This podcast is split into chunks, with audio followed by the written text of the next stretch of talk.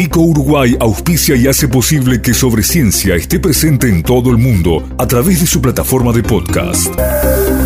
Este episodio llega a ustedes a través de Vico, al vanguardia y al servicio de la ciencia. www.vico.com.uy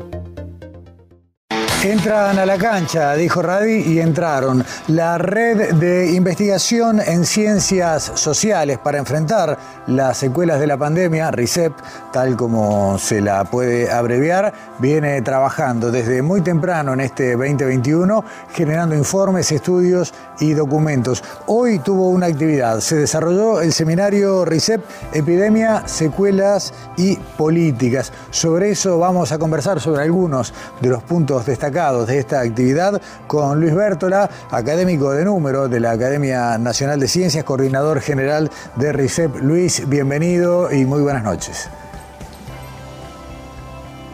Muy buenas noches, muchas gracias por esta invitación.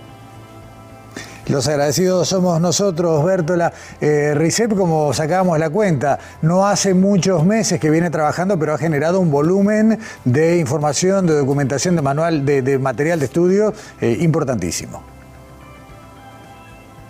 Sí, eh, digamos que RICEP como tal empieza a trabajar durante los primeros meses de este año 2021 pero las ciencias sociales estuvieron trabajando desde el inicio mismo de la pandemia de manera mm, tal vez un poco más espontánea, eh, tal vez de manera un poco más desarticulada, porque las ciencias sociales no tuvieron una demanda tan fuerte como tuvieron las ciencias médicas, la, virología, eh, eh, todos estos campos que, bueno, inmediatamente fueron convocados en el caso de las ciencias sociales, las respuestas fueron tal vez un poco más espontáneas, descoordinadas, fragmentadas, y, la idea de RESET es justamente tratar de darle un impulso, mayor coordinación y mayor interacción. Y creo que, bueno, los resultados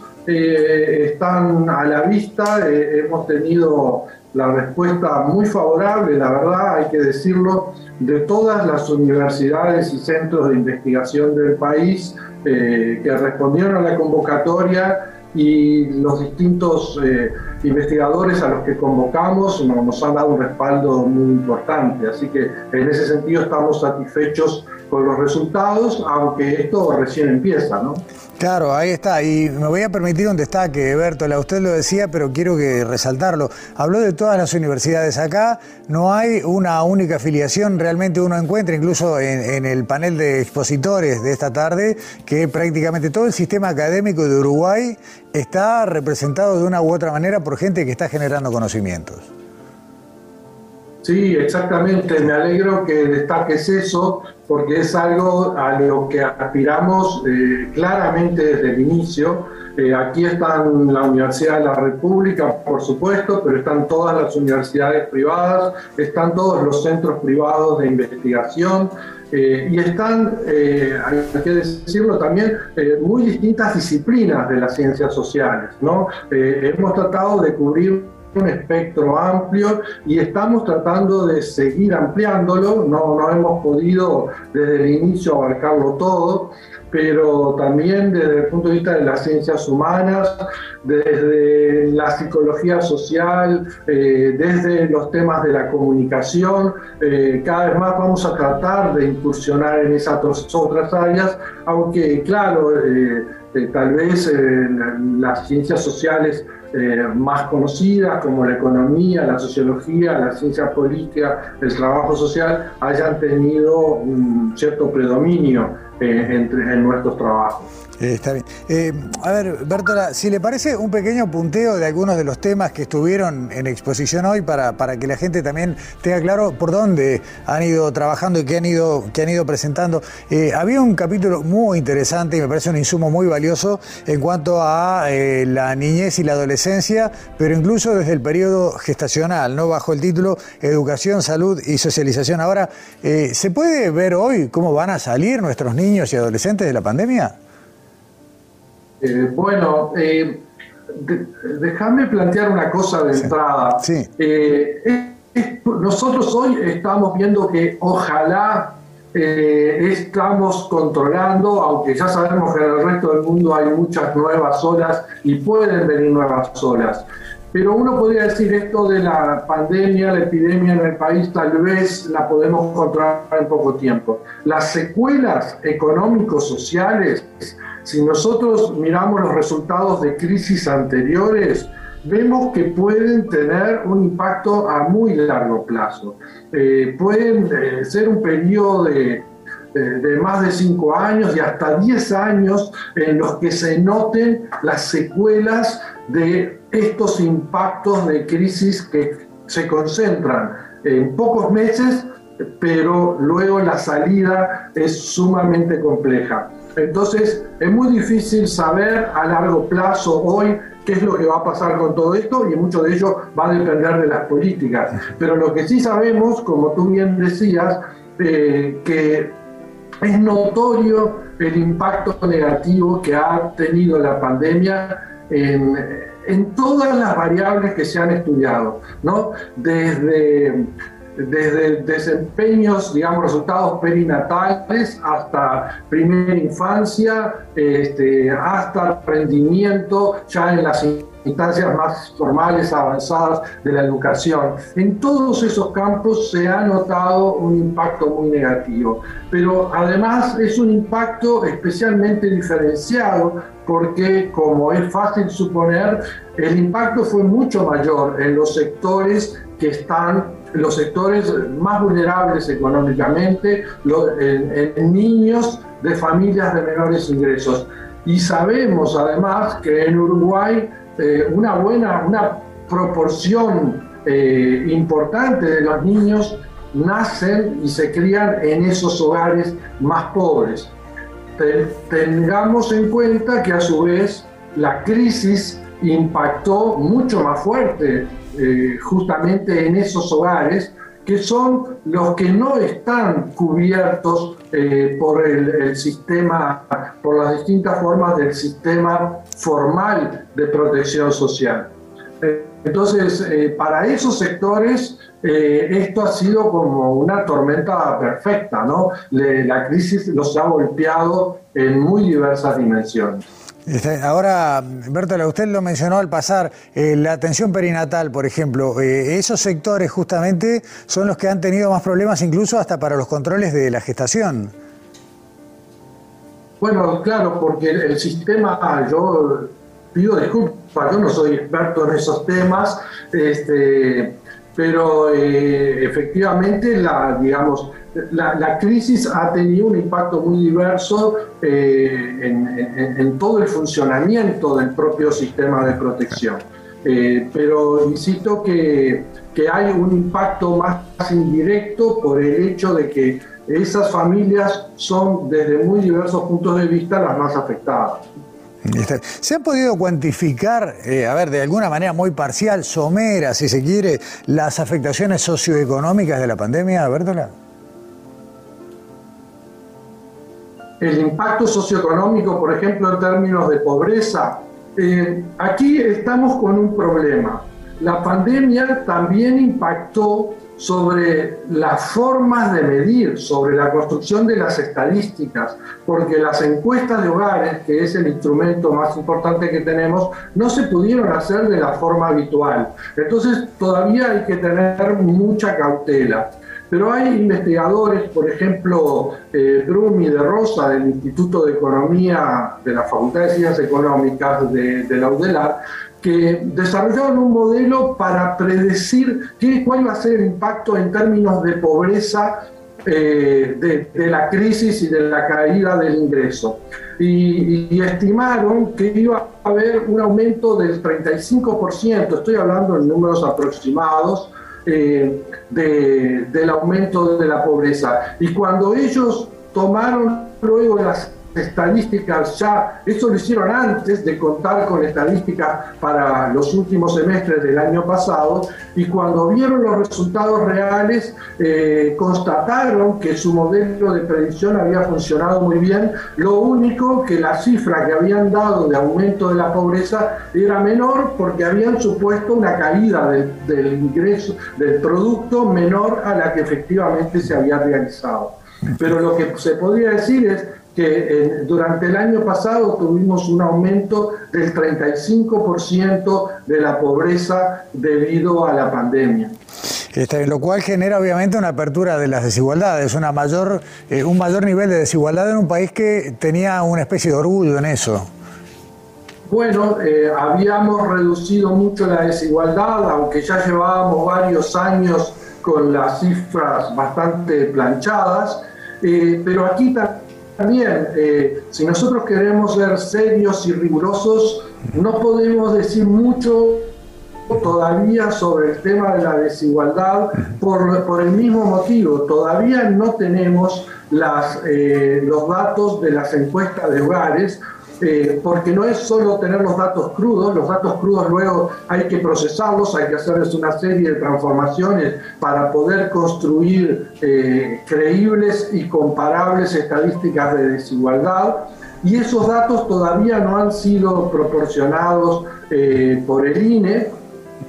Y, y además aquí tenemos situaciones ambiguas. Por un lado, sabemos que hay sectores que estuvieron claramente damnificados durante la crisis, hemos estado hablando de ellos.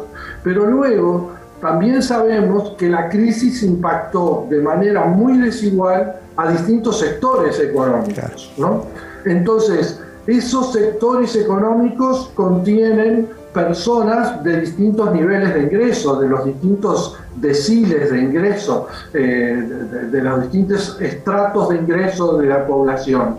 Entonces, como esto ha pegado de manera eh, transversal, eh, es muy difícil estimar cuál va a ser el resultado real con certeza en términos de la desigualdad global. Lo que sí sabemos es que claramente hay algunos sectores que salieron muy mal parados de esta crisis y eso está bastante identificado desde muchos puntos de vista. A esto hay que agregar que, eh, digamos, el, problema del teletrabajo, eh, los cambios en el mercado laboral, impactan eh, de manera muy particular en, en contra de aquellos sectores de menos educación, porque los sectores de menos educación son aquellos que en el mercado laboral cumplen tareas que son más fáciles de sustituir por mecanización, pero además más difíciles de transformar en teletrabajo y por lo tanto, debido a, las restricciones de movilidad, son los que más eh, han sido afectados por, la, eh, por, las restricciones. Bertola, en el último minuto y contándole a la gente que todo esto y todo lo que se ha generado está abierto al público en eh, www.recepui.org, todo se puede leer, pero le quiero preguntar para, para cerrar. Tenemos que pensar a partir de esta situación, de aquí a futuro, eh, en que recuperaremos, tendremos más empleos, tendremos necesidad de nuevas habilidades o directamente hay gente que a partir de esto y de lo que usted escribía va saliendo, va de salida del mercado laboral y ya tenemos que empezar a discutir en otro tipo de redes de contención, por ejemplo, la renta básica universal. Eh, yo creo que la renta básica universal eh, no hay que pensarla como eh, el ingreso que va a tener un montón de gente a la que le damos eh, la despedida por siempre del mercado de trabajo. La renta básica universal debería ser pensada como un instrumento para favorecer lo que podríamos llamar el cambio estructural, para favorecer el desarrollo de nuevas actividades, para favorecer que la gente pueda moverse con más facilidad y que pueda eh, dedicar tiempo a su formación profesional, a, su, eh, a, reestructurarse, a reinsertarse en el mercado de trabajo mediante procesos de eh, desarrollo de nuevas habilidades que acompañen las transformaciones del mundo del trabajo. Entonces, la renta básica no es un seguro de desempleo de por vida, la renta básica debería ser una forma que facilite los procesos de reconversión laboral, de reestructuración del mercado laboral, del surgimiento de nuevas actividades y entonces la renta básica universal debería ser un instrumento acompañado de políticas muy activas del mercado de trabajo, tanto desde el punto de vista de la formación profesional como desde el punto de vista de incentivos y estímulos al surgimiento y desarrollo de nuevos sectores eh, productivos. Eh, Pero déjame robarte un minuto más, abusando, porque a, a mí me, hay algo que yo quiero señalar con fuerza y que es combatir una idea muy nociva que es, por ponerlo de manera cruda, por la falta de tiempo, decir que los científicos básicos, naturales, los médicos, eh, producen conocimiento científico eh, así irrefutable, mientras que los cientistas sociales producen ideología. Eh, perdonen que lo ponga así, es extrema la visión, pero yo lo que quiero señalar es que, por un lado, ninguna ciencia es totalmente neutral y que tanto las elecciones del direccionamiento de la investigación y su utilización son sujetas a grandes debates y están sometidas también a relaciones de poder. Y por otra parte, las ciencias sociales, que obviamente también les pasa lo mismo, hay que reivindicar que las ciencias sociales son capaces de producir conocimiento basado en evidencia, como nos gusta decir hoy en día, y que sobre la base del conocimiento que generan las ciencias sociales, nosotros vivimos en una sociedad que adopta muchos criterios y muchos valores que surgen de esta generación de conocimiento, ya sea los índices de precios, los índices de pobreza, la medición del producto, y podría seguir con un montón de, de conceptos e indicadores que son los que nos permiten y en los que basamos nuestra vida social. Entonces, creo que es muy importante que hagamos un esfuerzo por darle un lugar eh, destacado a las ciencias sociales como un ámbito de generación de, conocimiento fáctico importante y que obviamente eh, sobre esa base van a haber muchos debates, hay muchas miradas ideológicas, pero lo importante es que hay posibilidad de construir esas miradas sobre la base de criterios rigurosos de generación de información, desarrollo conceptual y eh, demostración de distintos tipos de ideas. Me parece que es muy importante eh, no, eh, digamos, descartar a las ciencias sociales como productoras de mera ideología. Eh, le agradecemos, por este abuso del tiempo. No, no, al revés, le agradecemos muchísimo este cierre porque realmente eh, es algo que, tenemos que incorporar todos y, también en este espacio. Luis Bertola, eh, coordinador general del RICEP, muchas gracias, volveremos a conversar más adelante.